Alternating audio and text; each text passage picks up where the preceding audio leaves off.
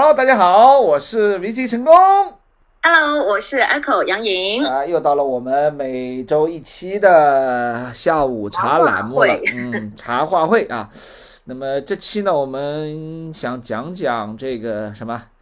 呃，猎头的这个心态跟信念的。心态和信念。对，嗯尤其是那些优质的啊，百万顾问，嗯呃，这个很专业的这个顾问的心态跟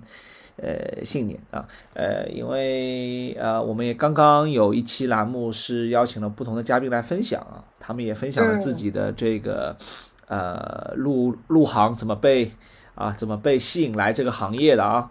啊、对然，后分享了很多真的特别真实的人生体验呢，对的是。，呃，有有的嘉宾是十几年前老板给他的一个啊、这个呃信念，他依然现在作为一个座右铭在在在用啊。对，牢记了十几年的。对，还有一些呢是呃经历了很多的这个 up and down 的这个低谷时刻啊，是怎么走出来的？所以这个呢确实也很重要，因为本质上呃。知道为何啊，可以忍受任何嘛，就是我有一个信念，我有目标，那我就很容易来做一些事情。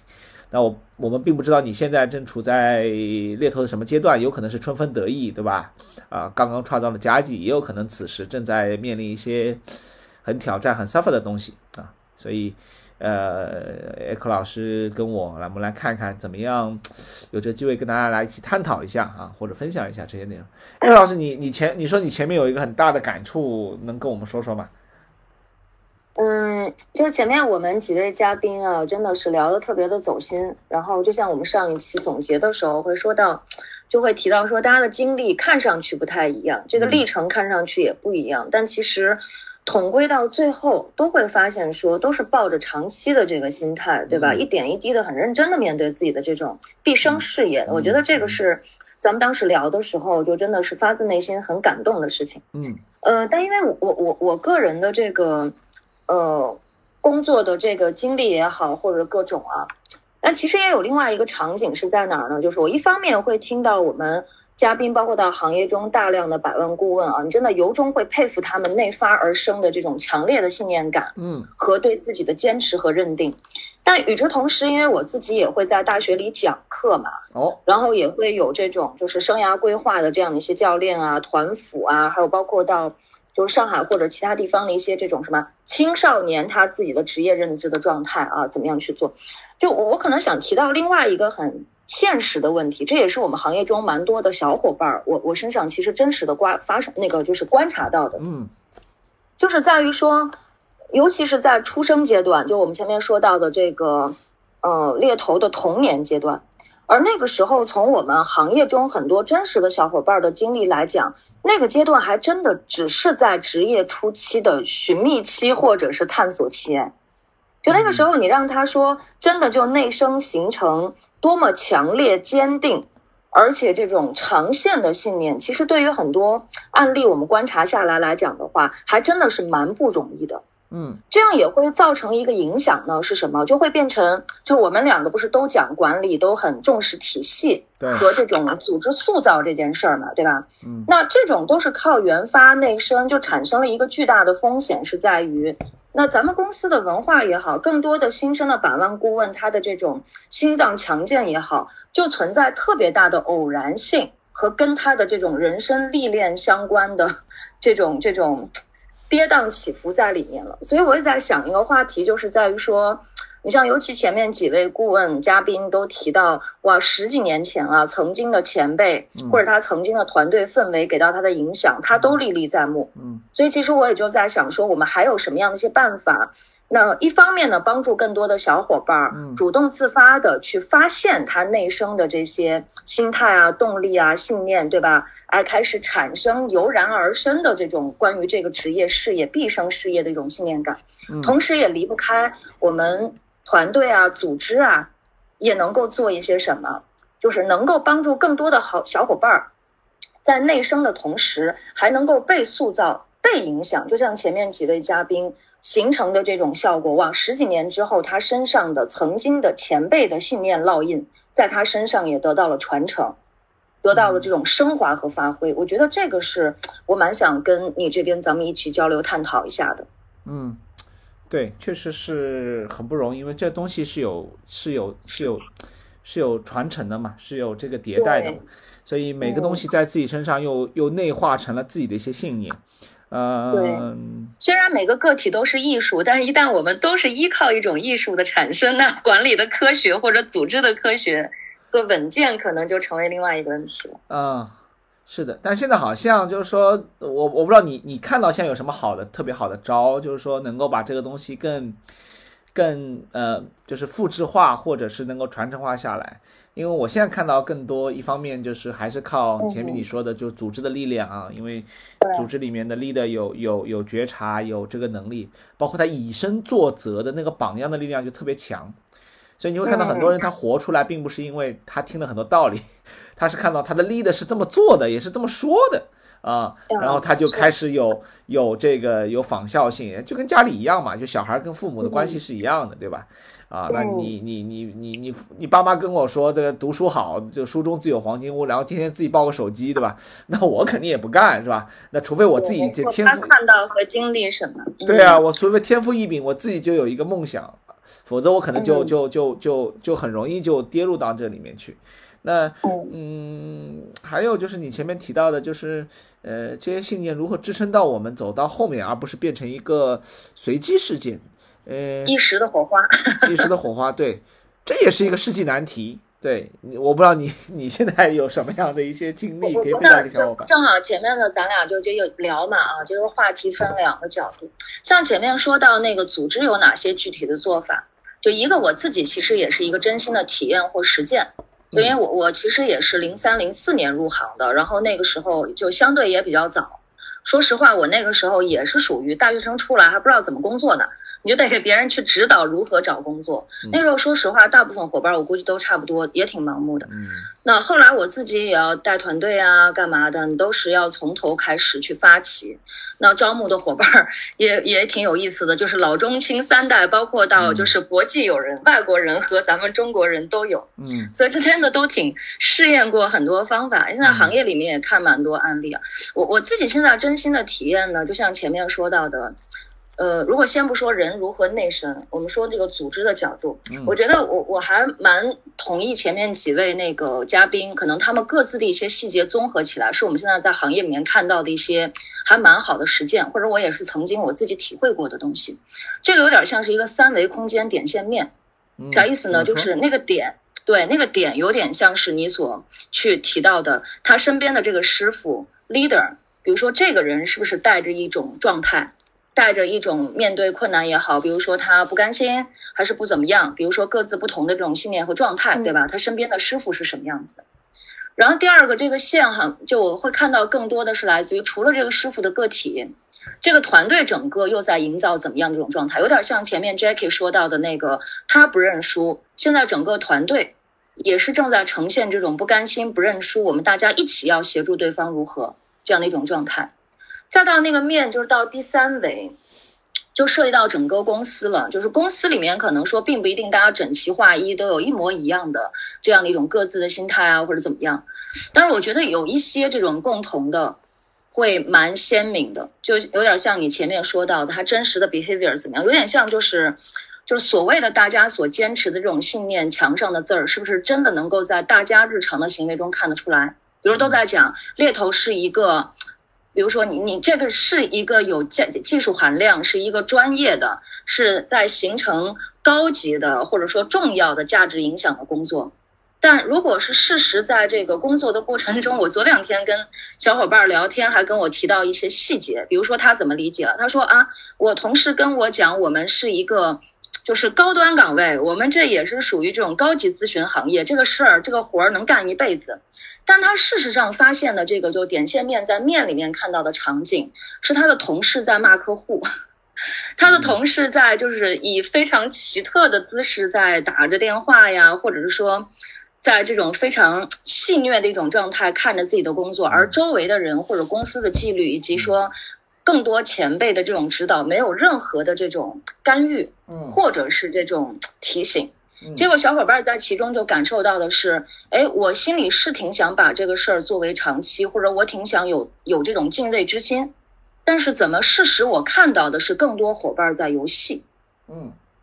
对，在游戏这个事业，那这样来讲的话，我就会感受到，哪怕他一开始内心中可能有着怎么样未来事业的这种假想啊，对人设的这种期待啊，将来想要去完成的这种，不是说挣钱，或者不是说什么，就比如说他很长期想要去做到的一些成就吧，但是在这个过程中，他会产生很多的问号。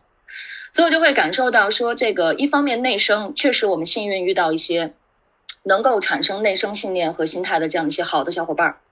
但与之同时，似乎也要在系统中、在组织中、在文化里面，要好好去经营和保护这些东西。嗯嗯，对，是的，呃，你说那个我特别有感慨，因为最近接触了很多的团队啊，在在培训和平时的教育当中，你会发现其实这里面呃，就是。就是每个组织、每个团队、每个公司，其实有一个内部的动力的，就是这个动力，对你看得见或看不见，就是你会感受到，对，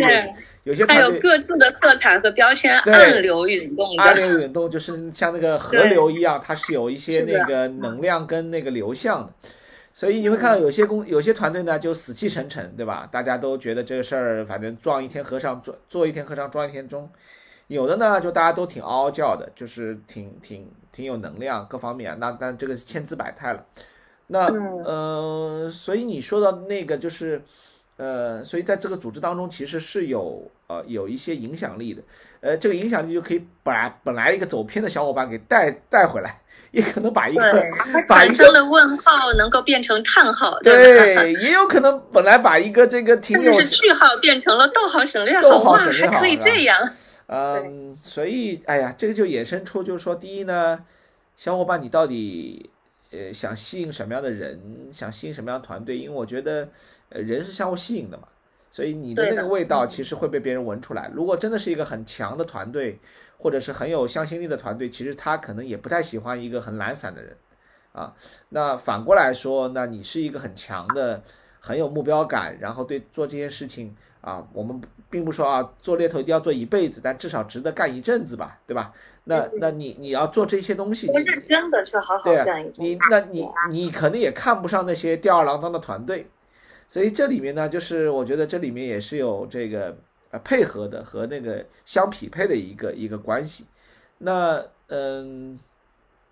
对于我的个体来讲，因为个体太太独特了，我我真的不知道怎么怎么入手。因为，呃，我相信你跟我的例子，呃，就只是一个一个过往了，对吧？对。呃，比如说我自己就是因为缺钱，想要成就，对吧？逆势上扬，然后做一个这个 屌丝逆袭。回溯一下过去。对啊，然后就就就去做猎头，然后又觉得，哎，这个猎头这个工作很好玩，别人做的也很开心，能挣很多钱啊。那个时候。啊，那个时候我遇到的就是我，因为我做我做甲方做 HR，我遇到的这个顾问就能做一百万多万啊美金啊，那个时候是很厉害的，所以所以你会觉得说哦，原来猎头其实是可以做到很不一样。那那后来慢慢做的这条路，其实嘉宾说这些路我们都经历过多多少少，对吧？然后想要放弃，我 我最悲惨的时候想要摔电话，我这然后就觉得再也不再也不打。然后我前两天在在北京开公开课的时候，有一个学员说，他说当年他就很痛苦，然后就觉得为什么人家 上班好好的要要去打电话骚扰人家，然后就受不了，然后去每天晚上去解压，然后去城中村，城中村找老头老太打麻将，然后白天去摸鱼上班，晚上去打麻将，然后就就就就很痛苦，你知道吧？啊，所以，嗯，我也不知道，我也不知道多少人，我可能我们那代人啊，说实话啊，就是我不知道这个现在听的当中有多少是是是是，比如说八零后啊，这个七零后，啊，但我觉得八零后、九零、七零后可能跟九零后、九五后可能还不太一样。我们那时候觉得说，哎呀，那个我们有危机感，我们觉得要多多做，即使现在不爽，但我们要把这个事情做完。但我现在发现很多九五后，甚至快要出来的零零后，都觉得说，老子不爽就不干了。不不跟你玩这么多，对，放过自己，然后反正也不是特别缺这个生活，哎呦，所以我也觉得说一代人真的是有一代人的这个面貌啊，我觉得这个相互理解本质上也很重要，嗯，而且我前面之前在那个呃这个对话中，其实问了嘉宾一个问题，是说大家是不是真的关注到你的队员的心态的变化背后的一些动力和一些原因，嗯。我觉得这一点上很多人是比较盲点的，总觉得好像我让你挣到钱，然后我把业务解决了就搞定。对，这就是我们那个课堂上经常跟大家开玩笑说的，就是我觉得你需要穿秋裤，然后我给你套上。对啊，但但每个人冷的原因不一样，对吧？啊，或者不愿意穿的原因不一样，有的是嫌丑，啊，有的是怕热，啊，有的是觉得有更好的方法，啊，有的人可能是对这个棉毛裤过敏，对吧？所以每个人 角度不一样，但。呃，这个点上我觉得是普遍缺乏的，就是我真正关注那个人的需要吗？我对那个人的需要的点的那个那个敏感点在哪里啊？怎么去激发？呃，这一点上我我听到的会比我们会听到的比较少啊，但又是新时代很重要。嗯，对的，这块儿也确实是我，但是我我我其实蛮开心是看到说，因为之前也是会有蛮多那个管理类的这个 workshop 的场景嘛。就我们也探讨类似的问题，我比较开心的地方呢，是在于其实我能看到的就是已经开始关注了，因为大家会发现说，就是大家各自的动力和诉求其实如此不同。因为我们那个时候没有太关注，是在于大家更多的时候不是特别敢于去表达我要什么，嗯，然后什么才能让我嗨。而现在的这个新生代的团队，他其实是更会表达的，嗯。所以这也某种程度上激发和提醒了更多的这个，比如说不管是老板也好，还是这个师傅小伙伴也好，他就开始关注这个了。只不过说还在探索的过程，我是不是摸准了？那我觉得这个是可以一步一步做起来的。同意，是的，嗯。而且还有一点，我觉得也蛮有意思的哦，就是虽然说像我们前面一直在感慨是，就是不同代际啊，就大家的这种信念啊，包括到这个。背后的这种核心的动力和心态怎样？但我觉得其实也会发现一些元素，是它跨代际不断在去，就是亘古久远的，就大家都会很很类似的。比如说像我我我在很多新生代这边也会听到类似的表述，是在于我要跟最优秀的人在一起切磋，我要去学最新的不同的东西，让我更厉害。然后包括到像我我我上次好像跟你提到过，就是我以前团队有一个姑娘，真的是家里非常非常的富庶，而她当时其实这个动力本身，或者说他那个心态本身，就是希望跟他也已经非常出色、优秀的爸爸妈妈去证明，说我长大了，我也蛮优秀，而且我是靠自己的。那这个这个过程，我觉得还是还是我觉得能够抓到一些经典的地方的。嗯嗯，没错没错，是的，我觉得这是，嗯，本质上其实就是就是人生还是自己的责任嘛。如果大家理解就是有这个意识的话，那我我是自己生活的船长，对吧？然后我们行业里面更多也希望招募到，呃，有自驱力的成年人。所以本质上那个那个心态跟命运是挖在自己手上，但实际上。呃，并不是每个人现在都到这个阶段啊，有的还是有点脆弱或者有些迷茫，那那个时候就是团队的赋能就很重要。但本质上，如果自己那个人够坚定，他也知道他要什么，他从这份工作当中他获得什么，那那个事情就会变得比较容易和简单。但呃，说到底啊，我们。就能听到这里的人，基本上都是都是真爱了啊！就是基本上听到这里说这个，我我们也不知道这个节目 就是多少人能听完，因为因为很多现在抖音很多东西就十秒五秒就结束了，我们一聊聊聊聊半个小时，聊二十多分钟，就听到这里的人呢，我想说一个就非常真实的角度是说，呃，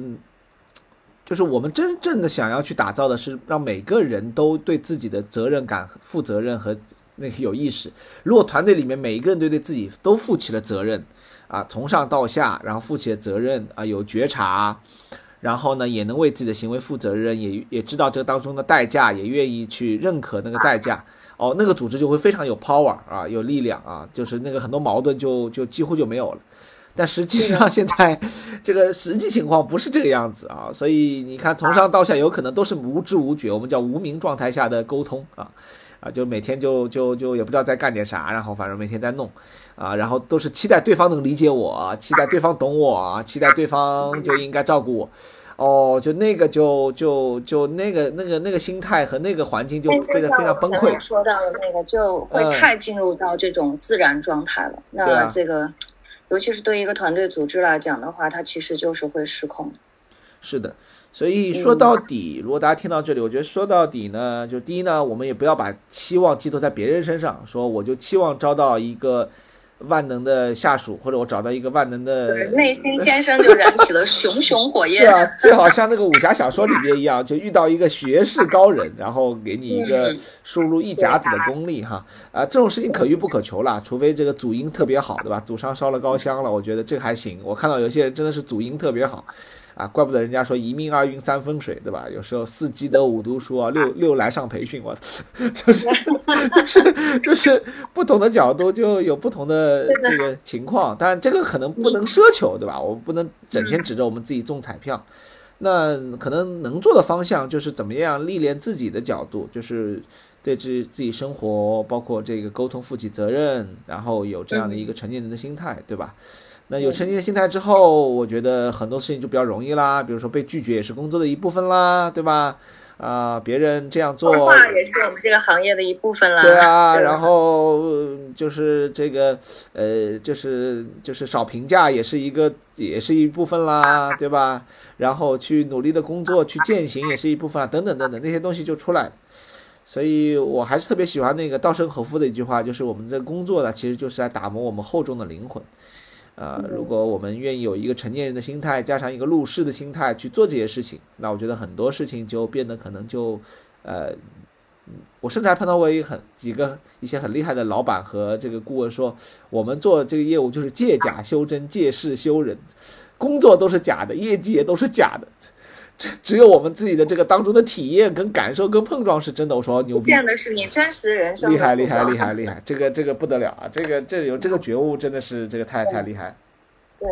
也确实像你前面提到，已经有行业中这些案例啊，我也是经历过一些团队，呃，我会发现他的做法真的很朴实啊。如果浓缩下来，就真的是你会发现他真的会很重视这种人造氛围。然后对我们前面说到的那个信念的强化，或者说减少损耗，嗯，那他在这里面就会去做，像我们前面讲案那个嘉宾分享的时候说到这个巨大的包容，对吧？他真的是非常伟大和无敌的。嗯，那我之前看到团队的操作也是包容不纵容啊，嗯，那严格但是不严酷，嗯，严格，呃，热爱讲出来，就是你像他很多师傅啊、创始人啊，或者说这些这个早一点的前辈。他爱这个行业也好，爱这个职业身份也好，他享受做每一单创造的价值也好，点可以不同，但是他们都会去宣导，会说，嗯，不会不好意思，或者不会觉得这个事儿不值一提，嗯，都会去不断的去把它讲出来，哎，然后最后还有就是我前面说的敬畏做出来，敬畏做出来是吧？嗯，对，敬畏做出来，热爱讲出来，包容不纵容，严格不严酷，嗯，好，记下了。太好了，我相信这个对大家也是，这是我觉得特别感动和彼此能看到安全感的地方。就是小伙伴，我们每一个个体也都在寻找自己，对吧？强化自己的这些信念啊，然后塑造好的这种与时俱进的心态。但组织本身也没有闲着，嗯，也在不断的去塑造整个大的氛围，这是相辅相成的一个过程。特别好，嗯嗯，一点点来吧，慢慢来吧。我觉得这个这个行业包括个人的变化也是。需要时间和空间的打磨，嗯，有时候欲速则不达吧。啊，我觉得大家我们这个行业说白了还是蛮年轻的，在中国也就是三十几年。呃，三十年还哎还没到吧？还没到。从有有有有，马上到三十年，马上到三十。好的好的，那我们也算是这个赶上这一波了啊！也希望大家这个啊，在这边还在呃在这条路上的小伙伴哈，我们一起能够共勉。好，这个不管怎么样，就是身体已经不健康了，对吧？别把心态心态再搞崩了，是吧？所以一定要保重心情哈。这个同时呢，这个也是希望，希望大家能够这个，对，因为有有的时候真的，我们有时候也有很多职业病的吧，就是有时候就是亚健康之类的很多，啊，所以这个心态要保持好啊。然后呢，也是这份工作本身就是给自己和他人带来快乐的嘛，对吧？嗯所以这个，呃，感受一下，同时，哎呀，心情好的时候，能量高的时候，影响影响他人，对吧？能量不好的时候，心情很差的时候，让别人帮帮你啊，就就就就，然后就这么慢慢的过。这是一个互相流动起来。对，好的，好，那要么这一期我们就先说唠到这里了。嗯，没问题。好，那也感谢大家，希望大家，呃，期待下次我们再见。谢谢大家，拜拜，拜拜。